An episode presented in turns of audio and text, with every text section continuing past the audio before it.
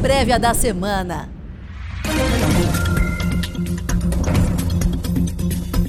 Olá pessoal, tudo bom? Tá começando mais uma semana e chegou a hora de ficar por dentro de tudo o que vai acontecer nos próximos dias. Hoje é segunda-feira, 28 de junho de 2021. Eu sou Peter Frontini, editor da TC Mover, e hoje eu trago para vocês a prévia da semana. A semana que encerra o primeiro semestre será marcada pela divulgação de indicadores econômicos bem relevantes no Brasil e no mundo. Na segunda-feira, o mercado aguarda os dados semanais da pesquisa Focus, bem como os números do CAGED.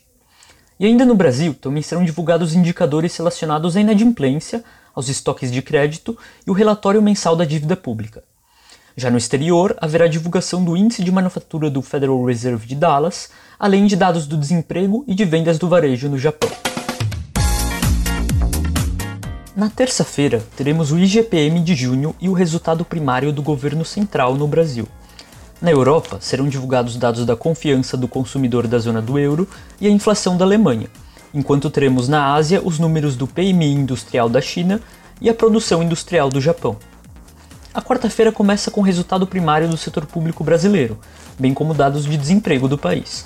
Também teremos o PIB do Reino Unido e a inflação da zona do euro, enquanto nos Estados Unidos haverá divulgação dos dados dos estoques de petróleo. A quinta-feira será marcada pela divulgação de dados do PMI industrial do Brasil, dos Estados Unidos e de países da Europa. Também teremos a balança comercial brasileira e os pedidos de seguro-desemprego dos Estados Unidos. Mas o dia mais aguardado da semana é a sexta-feira, que vai contar com a reação do mercado a importantes indicadores, principalmente aos dados do payroll e dados de desemprego dos Estados Unidos. Também teremos números de produção industrial do Brasil, bem como preços ao produtor da zona do euro e a balança comercial norte-americana. Além dos indicadores, o mercado também deve monitorar fatores como o ritmo da vacinação e da reabertura ao redor do mundo, além do avanço de novas cepas do vírus. O foco dos investidores também vai se manter no Federal Reserve, diante de uma potencial retirada dos estímulos. Também teremos o pacote de infraestrutura do presidente norte-americano Joe Biden, que deve passar por seus primeiros testes no Congresso essa semana. E para saber sobre o que vai acontecer em Brasília, vamos com um comentário do analista político da Mover, Leopoldo Vieira.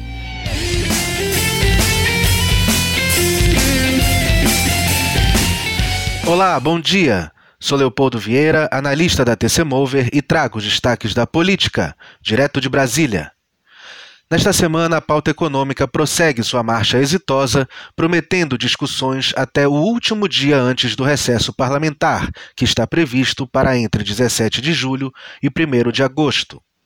O deputado Gil Cutrim deve apresentar seu parecer ao projeto de privatização dos Correios aos líderes, para ir ao plenário da Câmara antes de os congressistas suspenderem os trabalhos. A reforma tributária avançará com a votação do passaporte tributário no Senado.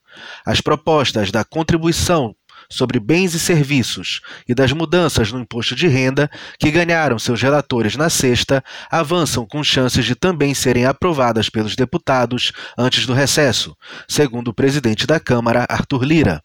Lira se reunirá hoje com o presidente e o relator da Comissão Especial da Reforma Administrativa para acertar prazos compatíveis com a promessa de liberar a reforma ao Senado no começo de setembro. Merecem atenção possíveis notícias da prorrogação do auxílio emergencial, do novo Bolsa Família e da repercussão da compra da vacina indiana Covaxin, com supostas irregularidades pelo governo sobre o envolvimento do líder na Câmara, Ricardo Barros, com o caso da Covaxin, avalio que o Centrão entrou no foco dos opositores do governo porque é hoje o principal obstáculo à derrubada do presidente Bolsonaro do cargo.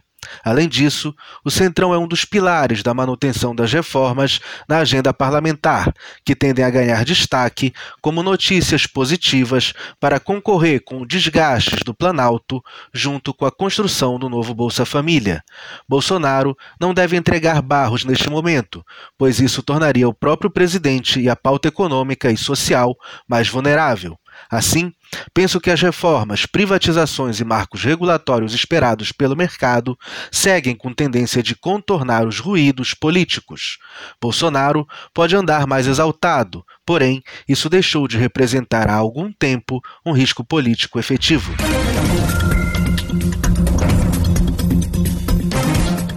Voltando para a agenda corporativa, na segunda-feira teremos o Investor Day de ESG da Ambev. Na quarta, teremos a precificação da oferta de ações subsequente da BR Distribuidora. E na quinta-feira é o vencimento do prazo para a Petrobras acertar a venda da Gaspetro. Os investidores também vão ficar de olho nas carteiras recomendadas para julho, que devem sair no primeiro dia do mês na quinta-feira. Enquanto isso, a agenda de IPOs da B3 continua movimentada. Na semana passada, a SmartFit e a Companhia Brasileira de Alumínio anunciaram as datas de suas ofertas iniciais, e há a expectativa de que mais empresas façam o mesmo nessa semana. Também no radar estão possíveis anúncios de algumas fusões e aquisições, com empresas do setor aéreo, varejistas de moda e companhias do setor de saúde vivendo um momento de consolidação. E com isso nós encerramos a prévia de hoje. Tenham uma ótima semana e bons negócios! Prévia da semana.